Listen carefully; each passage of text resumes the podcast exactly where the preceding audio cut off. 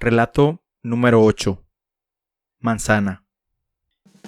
Todo comenzó el día que me compré un té de frutos rojos, ya que, aunque al momento no lo sabía, ese sería el principio de una serie de coincidencias que destruirían mi corazón.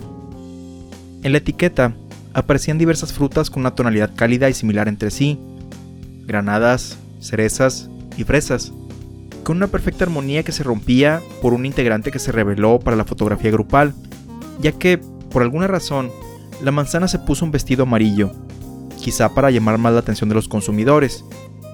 Después de la confusión provocada por haber notado esta disonancia, me senté a consumir el mencionado té, y, durante la degustación, no pude evitar notar a una persona que estaba sentada a unos cuantos metros de mi lugar. Ahí estaba, con un penetrante perfume con olor a manzana, bebiendo de una copa de sidra, mientras tecleaba decididamente algo en una reluciente computadora portátil fabricada por la compañía Apple. No sé exactamente qué, pero algo me llevó a acercarme a esta persona y empezamos a conversar. El tiempo pasó como una brisa ligera, fresca y agradable, y con el pasar de los días nos fuimos haciendo más cercanos. Ella siempre con su copa de sidra y yo con mi té, con la impresión que incluía a la narcisista manzana.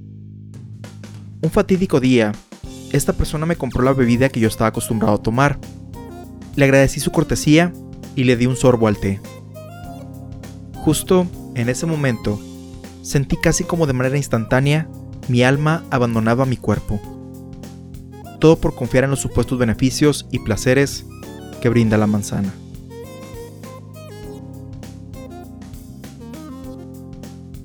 El último día de Libra es un podcast escrito, narrado y producido por Alex Libra.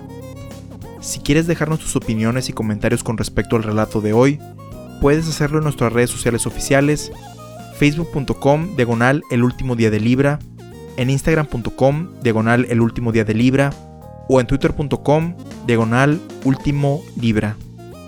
Si alguno de los relatos ha sido de tu agrado y quieres apoyar el programa, puedes hacerlo compartiendo el podcast con tus amistades en tu espacio favorito de internet. Hemos llegado a la última parte de este audio. Nos escuchamos en el futuro.